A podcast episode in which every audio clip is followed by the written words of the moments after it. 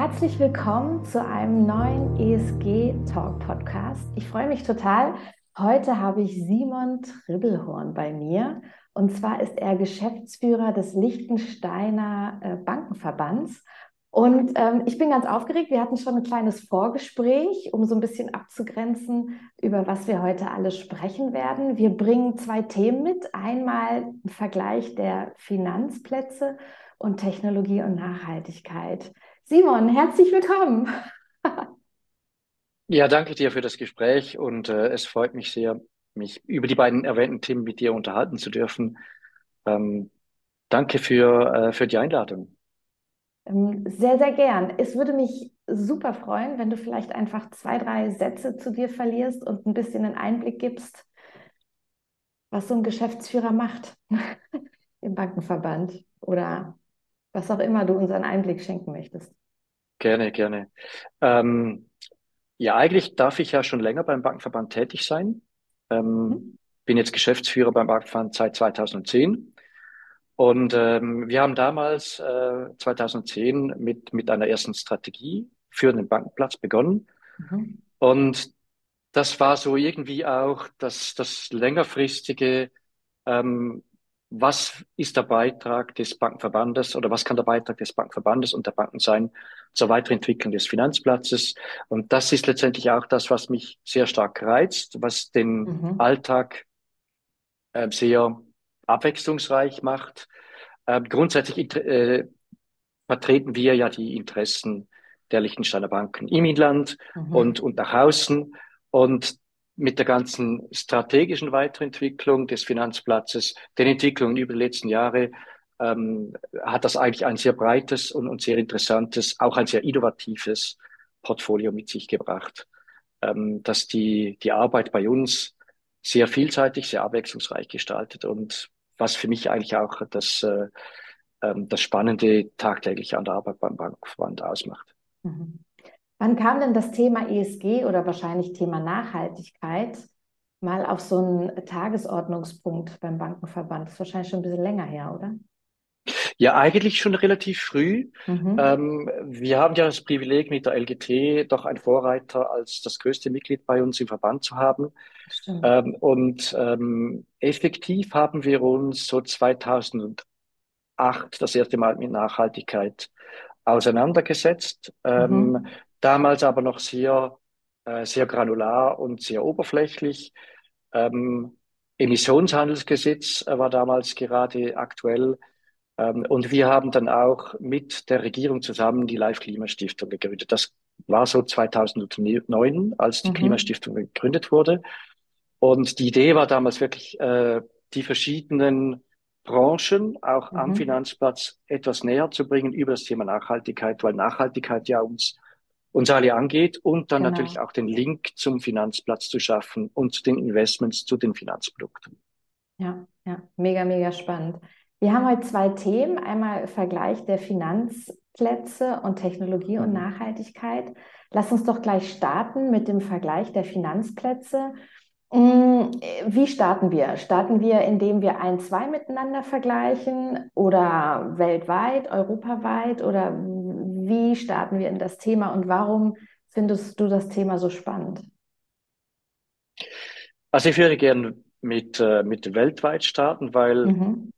Klimawandel und Nachhaltigkeit ist ein, ein Thema, äh, das ja uns alle angeht. Und ähm, Hintergrund äh, jetzt, jetzt für uns, wir sind 2018 dem internationalen Netzwerk Financial Centers for Sustainability ja. beigetreten. Damals waren es noch ungefähr 17, jetzt sind es mittlerweile 32 Finanzplätze, die sich dem Netzwerk angeschlossen haben. Die Idee und die Zielsetzung des Netzwerkes ist es, letztendlich voneinander zu lernen. Mhm, mhm. ähm, und äh, im Rahmen dieses Prozesses seit 2018 äh, wird zu Beginn war es jedes Jahr und jetzt sind es alle zwei Jahre so Vergleichsassessment gemacht, wo stehen wir in verschiedenen Bereichen und dann wird, äh, werden die verschiedenen Finanzplätze äh, natürlich miteinander verglichen, aber in mhm. einer Art und Weise, ähm, was kann ich von den anderen Finanz oder was können wir von anderen Finanzplätzen lernen? Mhm. Ähm, wie sieht das aus? Gibt es da so eine Art Fragebogen? Ist das eine unabhängige Agentur, die da reingeht? Ähm, wie, und kann man, gibt es dann ein Event, wo dann die Ergebnisse vorgestellt werden? Oder ist es möglich, auf so ein Paper zuzugreifen, um eigentlich auch mal einen Einblick zu bekommen? Weil es ist ja wahnsinnig wunderschön transparent, ja? Ja, abs absolut. Ähm, also es wird in einem, publiziert wird der Bericht dann in einer Art und Weise, wo man die Finanzplätze nicht namentlich erwähnt sieht, sondern wirklich, Okay, ähm, was sind jetzt die, die Finanzplätze oder was tun Finanzplätze im Bereich zum Beispiel Regulierung äh, okay, oder Commitments, ähm, okay. die hervorstechen. Mhm. Und, äh, und was tun andere, die vielleicht nicht so viel tun und was können die Einzelnen voneinander lernen? Mhm. Mhm. Ähm, der Bericht wird publiziert auf der Homepage äh, äh, Financial Centers for Sustainability, also den kann man Mhm. einsehen. Mhm. Und ähm, das muss man sich so vorstellen, dass wirklich äh, eine Art Fragebogen verschickt wird. Zu Beginn war es eine Art auch Selbstdeklaration. Die Fragebogen mussten ausgefüllt werden. Jetzt wird sehr stark äh, weniger auf Fragebogen und mehr auf Daten, die verfügbar sind, abgestellt. Okay. Ähm, die äh, nachher das Assessment und die Beurteilung für, äh, für die Ausarbeitung, für die Methodologie wurde Mhm. PwC äh, beigezogen, also PwC Frankreich wurde beigezogen und die haben das, äh, die Methodologie und äh, das Assessment dann entwickelt Mhm. im Auftrag von, äh, von äh, UNDP, also Mhm. dem UN Development Program äh, und Financial Centers for Sustainability, also Okay. diesem, diesem, diesem Netzwerk. Mhm. Und ähm, welche Kontinente haben wir da mit dabei? Du hast gesagt, es sind über 30 mittlerweile mit dabei. Haben wir wirklich alle Kontinente vertreten oder Es fehlen, sind, pa- äh, fehlt einer es, oder zwei? nee, nee, es sind, es sind alle Kontinente vertreten. Es sei denn, man, man würde jetzt noch Australien als eigenen Kontinent anschauen, dann wäre jetzt Australien nicht dabei. Okay. Aber sonst sind alle, alle Kontinente vertreten. Also von, von Amerika, Süd, Südamerika, Afrika, äh, bis, bis über Asien. Europa hat sehr stark vertreten mit mehreren Finanzplätzen. Äh, Europa sind es über 15 Finanzplätze, die dabei sind. Also auch Mhm. da äh, vom, vom Norden angefangen, ähm, über Schweden bis, äh, bis hin nach, äh, nach Portugal oder Spanien. Mhm. Auch wenn es eine am- anonymisierte, oh, schwieriges Wort, anonymisierte ähm, Vergleich ist. Weiß man trotzdem, wer so die Top drei Leader sind, welche Marktplätze, Finanzmarktplätze tatsächlich im Thema Nachhaltigkeit Vorreiter sind? Also ich denke, wenn man den Bericht liest, kann man es herausfinden. Zum Beispiel ein Bereich, der analysiert wird. Ähm, was sind jetzt Initiativen, die gestartet wurden aus dem Mhm. Finanzplatz heraus? Und da gibt es Finanzplätze, die wirklich quasi als Dach äh, eine Nachhaltigkeitsfinanzplatzinitiative gestartet haben, wie zum Beispiel in Frankreich äh, Finance for Tomorrow oder Mhm. in, äh, auch in Irland. Äh, und das sind in dem Bereich so die, äh, die, die Muster oder die, die Beispiele, die angeführt werden. Ähm, dann gibt es wieder andere Bereiche, wie wo jetzt Liechtenstein sehr stark äh, sich auch hervortut als, als positives Beispiel für spezifische äh, Initiativen Mhm. äh, im Bereich der, ähm, jetzt wenn man ESG heranzieht, im Bereich äh, des Sozialen, zum Beispiel mit äh, der Initiative, der FAS-Initiative, äh, Mhm. Finance Against Slavery and Trafficking. Und das ist einzigartig, die ist ja eigentlich aus Liechtenstein heraus gestartet worden Mhm. und hat, haben jetzt mehrere Länder sich herangeschlossen, Australien, äh, Niederlande, äh, Norwegen. Ähm, und äh, dort, dort hat sicherlich Liechtenstein sich als, als, als positives Beispiel, gerade im sozialen Bereich, äh, ein, äh, ein als, auch als Vorbild äh, sich entsprechend positioniert. Kannst du da noch ein bisschen drauf eingehen? Ähm, das heißt, was heißt das genau in der Umsetzung im Alltag? Meinst du jetzt konkret, was, was die FAST-Initiative anbelangt? Genau, genau. Ähm, gut, das Sekretariat ist ja in New York angesiedelt bei der UN University. Mhm. Ähm, und Liechtenstein war einfach der Ideengeber und der Initiator. Mhm. Ist jetzt eine, eine weltweite Initiative oder weltweit getragen ähm, und geht bis in die Compliance herein. Also was müssen Compliance Officers machen, um Finanzflüsse, die aus modernem Menschenhandel oder, oder moderner Sklaverei ähm, heraus, also von dort stammen, die wieder versuchen, in den normalen Kreislauf äh, das, das Geld im Sinne von, von Geldwäscherei wieder hineinzubringen. Wie kann man solche Geldflüsse bereits frühzeitig erkennen? Was kann man dagegen tun, um eben Menschenhandel und, und äh, also moderne Menschenhandel und Sklaverei zu verhindern oder, oder eben sogar auszu, auszuschalten? Ja, ja. Ich glaube, was, was den meisten auch gar nicht klar ist, wie viele Milliarden an, an, an Euros oder welche Währung ich jetzt mal nehmen würde oder Dollar mhm.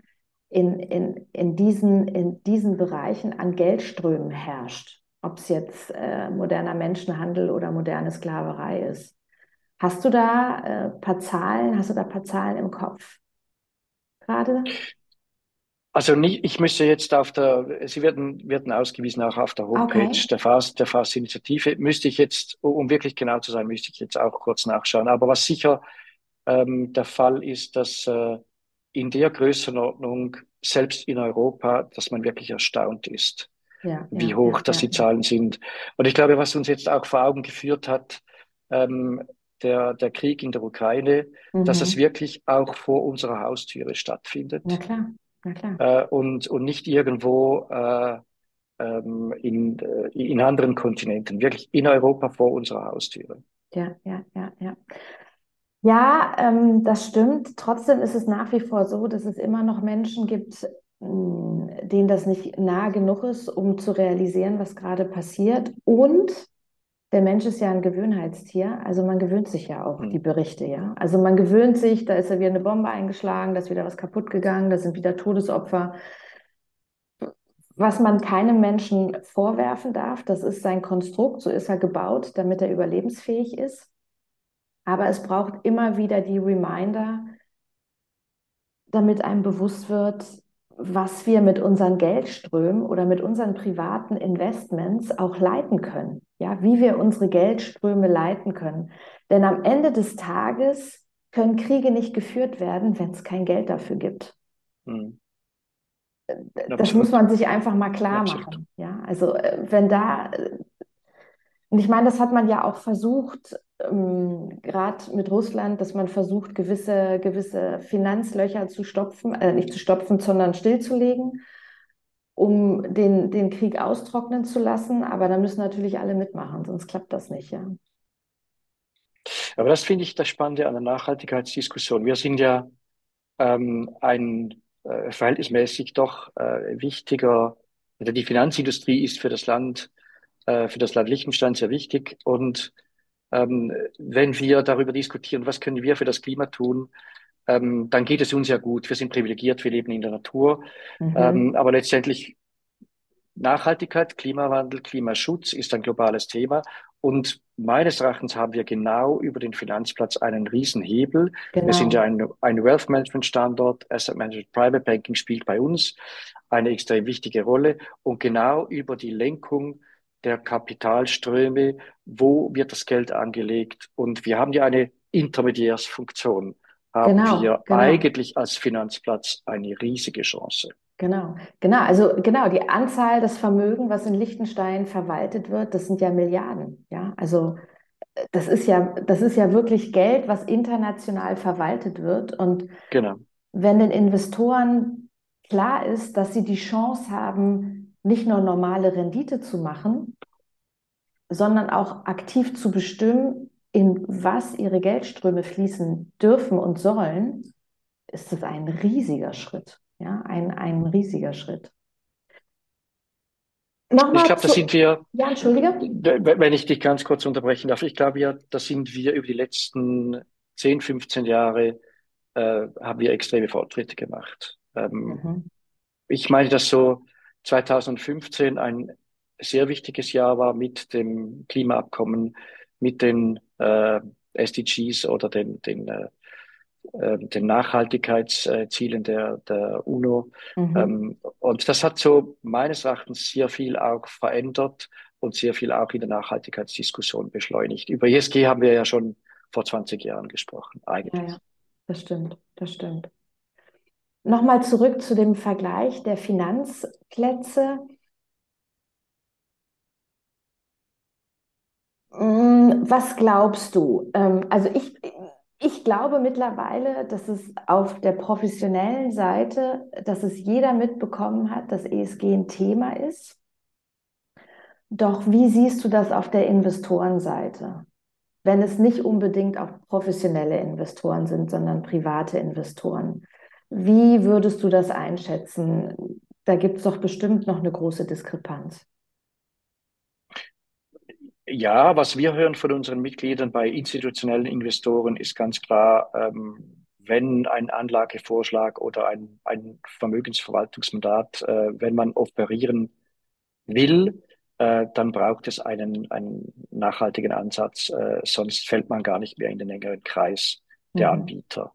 Äh, bei den Privatinvestoren ist es sicher noch etwas anderes. Ähm, was wir aber sehen und was wir aber auch hören, ist, dass äh, auch mit den, den jüngeren Generationen ähm, natürlich ein, ein großes Bedürfnis auch nach nachhaltigeren Investments, nach, ähm, nach einer Anlage, ähm, die letztendlich auch mein, meinen Herzensanliegen entspricht. Also ähm, meaningful Investments, wenn man es jetzt auf, auf, äh, auf Englisch ausdrücken will, ähm, dass das gerade den, den jüngeren Investoren extrem wichtig ist. Ja, ja, also ich ja. denke, wir sehen, dass auch dort eine Beschleunigung bei den Privatinvestoren, dass das, das Interesse immer größer wird mhm. und vielleicht auch noch eine, zu einem gewissen Teil auch eine Generationenfrage noch ist. Mhm, mhm. Ja, ähm, was ich auch sehe, ist das Thema Nachhaltigkeit oder ESG bei den Unternehmen angekommen ist. Nicht nur bei den Großkonzernen, sondern auch im, im Mittelstand.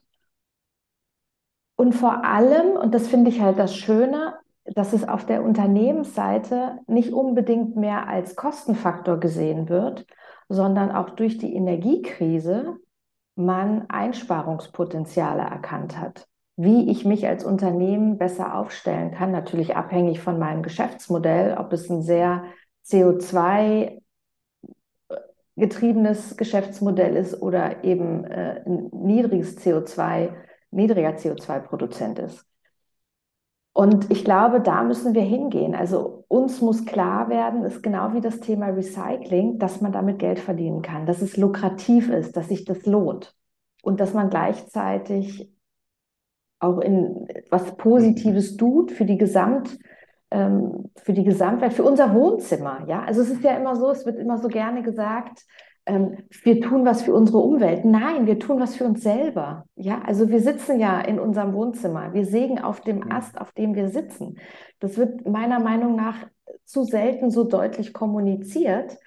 Also es ist ja nicht so, dass wir jemandem anders irgendwas geben, damit jemand anders irgendwie dann besser dasteht. Genau. Nee, es geht um uns selber und um, um genau. unsere Kinder und die Kinder unserer Kinder. Und ähm, das ist halt vielen oftmals gar nicht so richtig bewusst. Du hast uns heute auch noch ein zweites Thema mitgebracht, mhm. Technologie und Nachhaltigkeit, was ich mhm. mega spannend finde. Und ich auch glaube, dass es sehr, sehr viele Investoren gibt, die darauf setzen, die sagen, unser Wohnzimmer kann nur mit Technologie gerettet werden, weil das, was wir schon alles kaputt gemacht haben, das kriegt nur noch die Technologie hin. Was hast du uns da heute mitgebracht? Also wir haben ja bei uns in der Strategie eigentlich zwei Pfeiler. Das eine mhm. ist eben die Nachhaltigkeit und das andere ist äh, die Innovation beziehungsweise Digitalisierung. Mhm. Und äh, deshalb lautet eigentlich auch so unser, unser Claim oder unser Motto der Strategie Wachstum durch Nachhaltigkeit und Innovation. Mhm. Für mich ist äh, letztendlich innovativ ist nur etwas, was wirklich auch lange andauert beziehungsweise nachhaltig und, und eine nachhaltige Perspektive hat. Und genau gleich braucht Nachhaltigkeit Innovation. Ähm, die Digitalisierung, bin ich davon überzeugt, kann Nachhaltigkeit nochmals einen wesentlichen Schritt weiterbringen. Ähm, sei es Reduktion der Kosten, sei es bei den, bei den Daten. Wenn ich an die Offenlegungsverpflichtungen, an die Reportingverpflichtungen denke, das sind so viele Daten, die müssen verarbeitet werden. Äh, und ich glaube, wir dürfen nicht in einem Datenvolumen äh, oder Datenwirrwarr enden. Und da sehe ich en enorme Chancen, gerade mit, mit Zuhilfenahme von künstlicher Intelligenz, äh, Smart Data und so weiter. Blockchain-Technologie, glaube ich, kann nochmals ähm, sehr stark ähm, Transparenz zur Transparenz beitragen. Und genau das braucht es ähm, bei der Nachhaltigkeit. Es braucht Transparenz, es braucht Nachvollziehbarkeit ähm, über die Wertschöpfungsketten hinweg. Mhm, das Thema, du hast schon erwähnt, Blockchain-Technologie.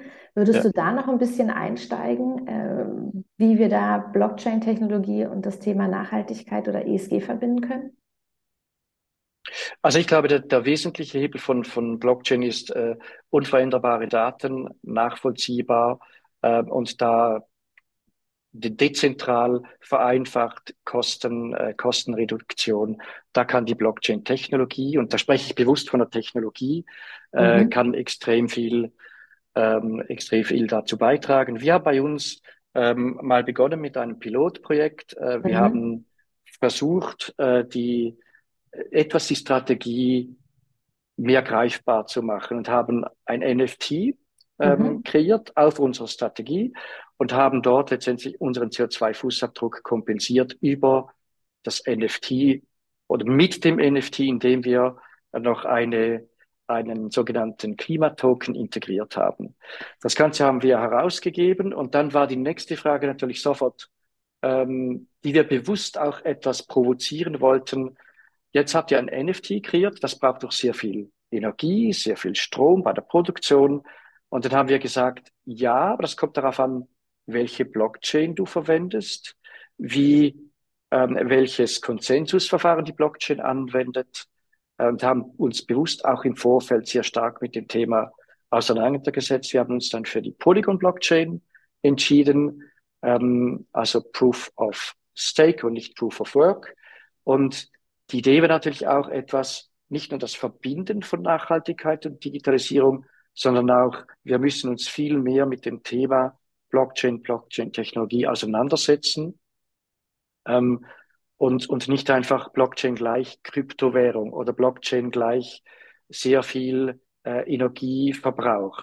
Es kommt wirklich darauf an, ähm, von was wir sprechen und Ausbildung und Weiterbildung, das gilt für beide Themen, die Nachhaltigkeit und Digitalisierung, äh, glaube ich, wird essentiell sein, ähm, um, um das Ziel zu erreichen, um mit der Digitalisierung oder digital, die Digitalisierung als Tool zu verwenden, äh, um unsere Wirtschaft nachhaltiger auszurichten. Wir sprechen da oft, eigentlich sind es wie zwei Paar Schuhe oder zwei Paar die zusammenpassen.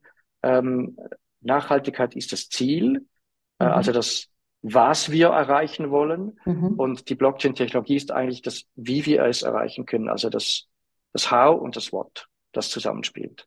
Okay, okay. Dazu zu der Blockchain-Technologie habe ich noch mal eine Frage. Also ich hatte vor, keine Ahnung, schon ein bisschen länger her, ein paar Wochen, hatte ich einen sehr interessanten Bericht ähm, gesehen und zwar ging es darum, wo die ganzen Server stehen. Also Blockchain und die Technologie ist ja eins. Ja. Die Umsetzung und was man damit machen kann, das andere. Und jetzt kommt dann noch die wichtige Frage, wo stehen die Server? Und am Standort der Server gebe ich politische Macht, ja oder nein? Also mir war gar nicht klar, dass es so wahnsinnig viele Server gibt, die in China stehen und dass verstärkt jetzt auch Server gebaut werden in den USA, um so ein bisschen so ein politisches Gegengewicht zu bauen. Ich glaube, die Schweiz ist auch ein Land, was dort mit aufspringt und Serverlandschaft aufbaut. Kannst du dazu noch was sagen? Also ich bin kein, kein Techniker, ich bin ursprünglich Jurist. Ähm, ich glaube, auch da müssen wir aber extrem differenzieren. Blockchain-Technologie ist ja eigentlich eine dezentrale Technologie. Mhm. Und wenn wir über Server und Serverstandort sprechen, ist das für mich extrem essentiell, aber das betrifft dann mehr, wo werden Daten gehalten? Genau. Ähm, und das, werden, das wäre dann für mich ähm, Datenstandort äh, oder eine ja. Datenstandortfrage. Mhm, ähm, genau. Und, und, und auch bei den Clouds, wo werden dann die, die Daten letztendlich gespeichert? Hat jetzt für mich nicht per se etwas direkt mit der Blockchain-Technologie zu tun, mhm. weil da sprechen wir ja eben von einer dezentralen Technologie. Mhm. Und das macht ja gerade die Blockchain aus, dass es nicht an einem zentralen Ort gespeichert ist, sondern wirklich dezentral an verschiedenen, verteilt. Die Daten an verschiedenen Orten verteilt. Ja. Genau, genau. Ja.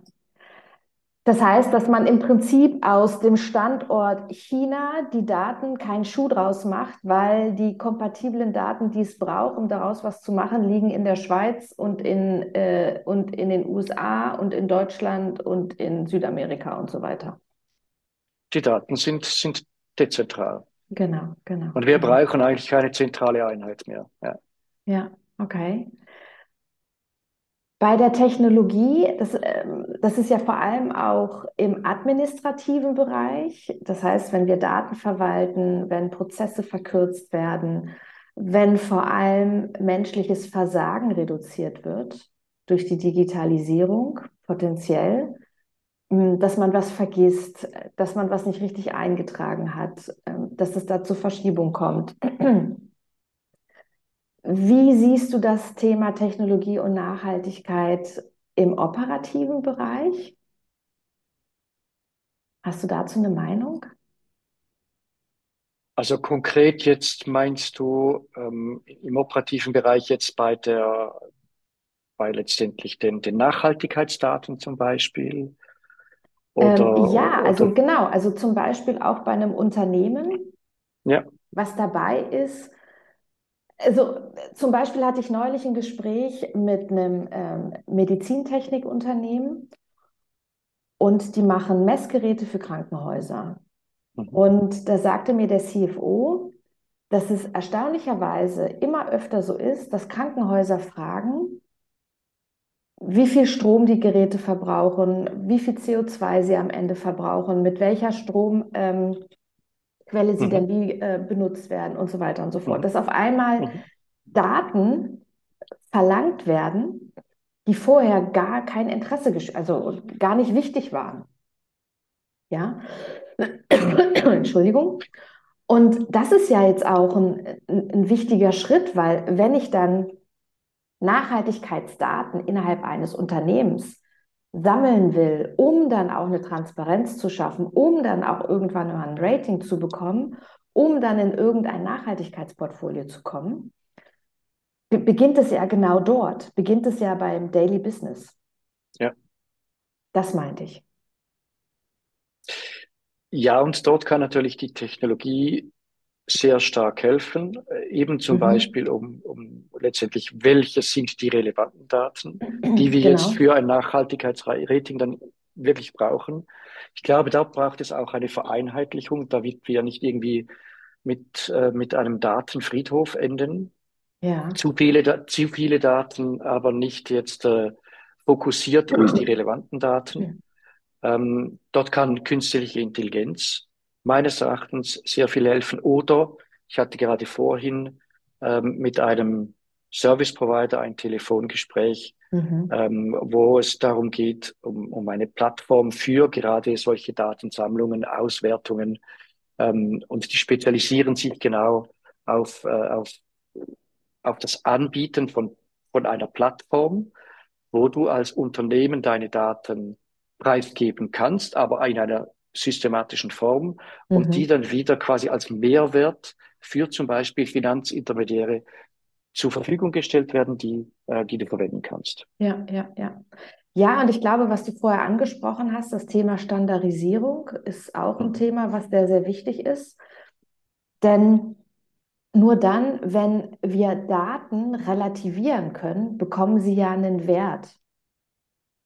Weil einfach eine Roh Rohdaten an sich ohne Relation sind wahrscheinlich relativ wertlos, weil sie nicht in Bezug gesetzt werden können. Und da ist natürlich die Technologie auch sehr wichtig, weil sie Wissen speichern kann und verarbeiten kann und vergleichen kann, die wir ohne die Technologie wahrscheinlich äh, nach Monaten oder Jahren noch nicht ähm, gemacht hätten, weil es einfach so, so aufwendig ist, ja. Mhm. Ich glaube, was es, was es zwingend braucht, ist auch nicht nur die Vereinheitlichung, sondern wir haben sehr viele Datenanbieter, sehr viele Ratings. Äh, die sind ja teilweise nicht mehr vergleichbar, weil jeder genau. seinen eigenen Ansatz hat. Also auch da eine Standardisierung in der Bewertung äh, der Daten. Also nicht nur der, der Daten als solches, sondern auch der Bewertung der, dieser Informationsdaten. Ja. Ähm, weil sonst wird es nicht vergleichbar und, ähm, äh, und letztendlich ist es natürlich ein Markt auch, äh, klar, und verschiedene Anbieter und ähm, äh, rechnen mit den, mit den verschiedenen Lizenzkosten und so weiter. Aber ich glaube, das verteuert dann die Produkte am Ende des Tages auch und damit die Dienstleistung gegenüber den Kunden. Das wäre wichtig, mhm. dort eine Standardisierung, eine Vereinfachung äh, und damit auch äh, letztendlich, damit man den Vorteil auch wirklich dem Kunden weitergeben kann. Mhm, mh. Nicht eine, nicht eine Verkomplizierung und, und noch eine zusätzliche Komplexität. Ja, ja. Ich habe oftmals das Gefühl, gerade auch weil du es angesprochen hast, dass teilweise Unternehmen von Ratingagenturen so unterschiedlich bewertet werden, da fühle ich mich zum Teil sehr an die Aktienanalyse erinnert, dass dann am Ende des Tages, ähm, keine Ahnung, es 30, 100 Broker gibt und alle Analysten haben und Analystinnen haben unterschiedliche Meinungen dazu. Was aber auf der anderen Seite auch nicht verkehrt ist, weil das schürt den Wettbewerb. Hoffentlich haben wir dann auch irgendwann mal alle Nachhaltigkeitsdaten, nicht nur alle zwölf Monate, sondern quartalsweise, dass die Technologie so hilft, dass die Daten überhaupt abrufbar sind und auch präsentierbar sind mit dem ganz normalen äh, Quartalsbericht und also ich kann das schon sehen, dass das so ein bisschen in die Richtung geht, dass auf der einen Seite eine Standardisierung erfolgt, wie wir das auch haben, ob es jetzt ein KGV ist, irgendeine EBITDA-Margin oder irgendwelche Kennzahlen, die standardisiert sind in der ganz klassischen Finanzanalyse. Aber dass wir dann auch Auslegung haben und dass wir anfangen, im Thema Nachhaltigkeit nicht die Vergangenheit zu bewerten, sondern die Zukunft. Das ist das, was uns ja noch fehlt. Ja, wir sind ja immer noch beim Thema Nachhaltigkeit, Status quo heute und in die Vergangenheit schauend. Und wenn dann Unternehmen in der Vergangenheit nicht gut, nicht gut dastanden und heute aber eine große Initiative launchen, um in die Nachhaltigkeit zu gehen, wird das ja zum Teil gar nicht abgebildet, außer zwölf Monate später, wenn die Initiative schon dreimal beendet wurde, so ungefähr. Ja. Und ja. das ist so ein bisschen das, was ich mir auch wünsche, dass wir da hinkommen, dass die Themen, und deshalb braucht es auch die Technologie, dass die Daten zur Verfügung stehen. Und deshalb brauchen wir auch gewisse Standardisierung. Und es ist ja auch so, dass bei der Finanzanalyse wir ja auch heute Unterschiede haben von den Sektoren und innerhalb der Sektoren so unterschiedliche spezifische Unternehmen, die man auch nicht direkt miteinander vergleichen kann. Aber trotzdem versucht man, ein Maß zu finden, um einen Vergleich herstellen zu können, zumindest innerhalb der Sektoren und der Untersektoren. Und ich glaube, das ist so ein Weg, da, da, da müssen wir hingehen und da wird die Technologie uns auf alle Fälle helfen. Ja. Bin ich auch davon überzeugt. Ja, ja. absolut. Wie sieht es denn in deinem Alltag aus, Technologie und Alltag ähm, im Liechtensteiner Bankenverband? Habt ihr da eine Veränderung, wo du wirklich sagen kannst, okay, wir haben jetzt äh, ein neues Tool, eine neue Verbesserung, ähm, da merke ich äh, eine nachhaltige Veränderung?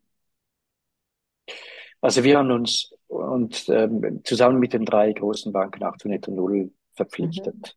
Mhm. Ähm, wir sind als ähm, quasi Supporting Organization sind wir der Netto ähm, Net Zero Banking Alliance äh, beigetragen. Also den, CO2 meinst du? Netto Null. Im Netto Null, genau, CO2-Ausschuss, mhm. ja. Und in dem Zug haben wir uns auch verpflichtet, natürlich unsere, äh, unseren CO2-Fußabdruck zu berechnen mhm. den auch letztendlich auszuweisen. Das haben wir jetzt gerade für, äh, für das letzte Jahr jetzt abgeschlossen. Wir werden kürzlich dann oder in, in Kürze dann rauskommen äh, mit unserem kleinen Nachhaltigkeitsbericht, natürlich nie so tief äh, wie ähm, jetzt Banken oder wie andere Unternehmen. Ähm, aber da mussten wir auch letztendlich ähm, die ganzen Berechnungen machen. Das mhm. ist so ein, ein Tool, das wir eingesetzt haben, um, um die Berechnungen durchzuführen. Super. Ähm, dann haben wir mit, mit einem externen Provider haben wir das, also auch wieder im Kleinen mit einem externen Provider, weil es muss ja auch letztendlich verifiziert und geprüft sein. Sehr gut, sehr ähm, gut. Also es muss, es muss stimmen. Ähm, und das ist das, das eine. Und das andere ist natürlich, und was, wie kann man Technologie weiter jetzt im Daily Business einsetzen? Eben das Beispiel, das ich erwähnt habe, ähm, mit dem, mit den NFTs beziehungsweise der Blockchain-Technologie. Ähm, und äh, da gibt's meines Erachtens gibt sehr viele Spielmöglichkeiten und Spielvarianten, wohin das gehen kann. Mhm. Das kann in einen ähm, Green Bond äh, gehen äh, oder sogar in einen tokenisierten Green Bond gehen. Ähm, und dann wird es wirklich spannend, weil dann sind wir unter Einsatz von Blockchain-Technologie bei die wirklich etwas für die Nachhaltigkeit tun. Mhm. Ähm, und wo die Kosten relativ stark reduziert sind. Okay. Das, dann wirkt es wirklich dann spannend und interessant. Okay, super. Ähm, ich habe bei meinen Interviewpartnern stelle ich immer gerne Abschlussfragen. Ähm, und die erste Abschlussfrage ist, kannst du ein Buch oder einen Artikel zum Thema ESG empfehlen? Entschuldigung, kannst du die Frage nochmals? Ich habe dich Hast irgendwie von der gehört? Okay. Genau, jetzt, jetzt ist es wieder besser. Jetzt ja, bist du wieder da? Alles klar. Ja. Und zwar, ich würde gerne zu meinen Abschlussfragen kommen und ich stelle mhm. mal meinen Interviewpartnern drei Abschlussfragen. Und die erste ist, kannst du ein Buch oder einen Artikel zum Thema ESG empfehlen? Ja, vielleicht nicht typisch zu ESG, sondern mehr im Bereich halt des, des dringendsten Problems, also im Bereich eher des E, Okay. Äh, und auch kein Buch, sondern ein Artikel, ähm, den ich, äh, oder der im April publiziert wurde vom, vom WEF, also vom World Economic Forum. Es ist ein White Paper. Mhm. Äh, und äh, das nennt sich Blockchain for Scaling Climate Action. Okay. Ähm, das zeigt meines Erachtens sehr eindrücklich auf, wo letztendlich ähm, der der Klimawandel und die Finanzierung in den Klimawandel vielleicht noch auf Probleme stößt mhm. und wie Blockchain und die Blockchain-Technologie helfen und unterstützen kann, mit entsprechenden Empfehlungen verbunden. Äh, ich finde das sehr spannend und kann das wirklich jedem ans Herz legen, wenn er sich mit dem Thema Blockchain und Nachhaltigkeit auseinandersetzen will. Ja, ja, spannend. Geht auf alle Fälle in die Show Notes, der, der Link dazu, dass man sich das anschauen kann. Traumhaft, super. Mm, wie siehst du, meine zweite Frage, wie siehst du das Thema ESG-Investments in zehn Jahren? Also was glaubst du heute in zehn Jahren, 2033? Wie sieht das Thema ESG-Investments aus? Also ich hoffe, dass wir da nicht mehr über ESG-Investments sprechen müssen, okay. sondern weiterhin einfach Investments sind und Nachhaltigkeit beziehungsweise ähm, die nachhaltige Ausrichtung des Investments Normalität geworden ist. Schöne Vision. Ähm, mhm. Für uns ist, wir sprechen jetzt weniger von ESG, schon auch jetzt beim, beim Verband. Ähm, ich finde halt den Orientierungsrahmen der nachhaltigen Entwicklungsziele, die SDGs, finde ich ja. wunderschön, weil das ja. letztendlich, es korreliert sehr schön auch mit, mit ESG, also zumindest mit den drei Bereichen ESG. Genau. Ähm, und es deckt eigentlich alle, äh, alle wichtigen Aspekte ab sei es jetzt im ökologischen Bereich, im sozialen Bereich, in der Governance oder eben auch in der, in der partnerschaftlichen Zusammenarbeit über die Grenzen hinweg. Ja, ja, schön. Und meine letzte Frage, ähm, was, was wünschst du dir? Also was wäre was, mh, hm, wenn du da aktiven, direkten Einfluss hättest für das Thema ESG und ähm, ESG-Investments grundsätzlich am Kapitalmarkt? Was muss sich verändern? Was wünschst du dir? Was, wie soll es, in welche Richtung mhm. sollte es gehen? Dass wir mehr über sogenannte Blended Finance äh, Möglichkeiten nachdenken. Mhm. Ähm, ich beschäftige mich jetzt ungefähr seit vier Jahren mit Blended Finance. Kannst du dazu ähm, noch was sagen? Blended Finance, also wie kann ich verschiedene Investorenkategorien mhm. bündeln, um letztendlich das Risiko ähm, der einzelnen Investments und auch eine gewisse Risikostreuung hinzukriegen, äh, plus gleichzeitig eine Risikoabsicherung durch mhm. zum Beispiel das Poolen von privaten Geldern, mit äh, Entwicklungsgeldern, mit Geldern von gemeinnützigen Stiftungen. Mhm. Äh, letztendlich glaube ich, dass alle das gleiche Ziel verfolgen. Sie wollen nachhaltig investieren, jetzt längerfristig gesehen. Genau. Ähm, verschiedene Investoren haben einen, haben einen unterschiedlichen Anlagehorizont und eine ganz unterschiedliche Renditeerwartung, mhm. äh, währenddem die gemeinnützigen Stiftungen vor allem einen Impact wollen oder mhm. erzielen mhm. wollen, äh, sei es im, im sozialen oder ökologischen Bereich, wollen Privatinvestoren natürlich und müssen auch immer noch äh, irgendwo eine gewisse finanzielle Rendite haben, die vor Augen. Ähm, und das spielt natürlich für die Banken und die Finanzintermediäre eine zentrale Rolle. Aber ich glaube, wenn wir mehr darüber nachdenken, wie wir äh, entsprechende äh, Investorengruppen oder Investments poolen können, ähm, eben im Sinne eines Blendings, ähm, dann können wir viel mehr auch Privatkapital mobilisieren für nachhaltige Geldanlagen, zum Beispiel im Rahmen der Entwicklungshilfe im globalen Süden. Ähm, ja, wir denken ja, viel ja. zu wenig über solche Tools nach, bin ich der Meinung. Und wir denken noch viel, viel zu stark in, in, in Silos mhm, mhm, ähm, und eben nicht ganzheitlich oder, oder übergreifend. Ja, ein wunder, wunderschönes Schlusswort. Aber ich möchte noch nicht richtig Tschüss sagen, weil ich möchte dich natürlich fragen, ähm, wie können unsere Zuhörer und Zuhörerinnen dich ähm, erreichen, kontaktieren? Wo findet man dich? Entweder über den Bankenverband. Ähm, auf der Homepage des Bankenverbandes sind unsere Kontaktangaben, auch vom ganzen mhm. Team. Ähm, oder über, man findet mich auf LinkedIn oder per E-Mail. Ähm, ganz ungeniert einfach, einfach melden. Okay, das kommt, alle Daten tun wir rein in die Show Notes. Simon, ich möchte mich von Herzen bedanken für dieses super spannende Interview und die Einblicke in, in deine Welt und dein Arbeitsumfeld. Und ähm, ja, ich wünsche dir einen ganz, ganz großartigen Tag und sag Tschüss. Ich habe zu danken. Mach's gut. Danke dir. Danke. Tschüss. tschüss. tschüss.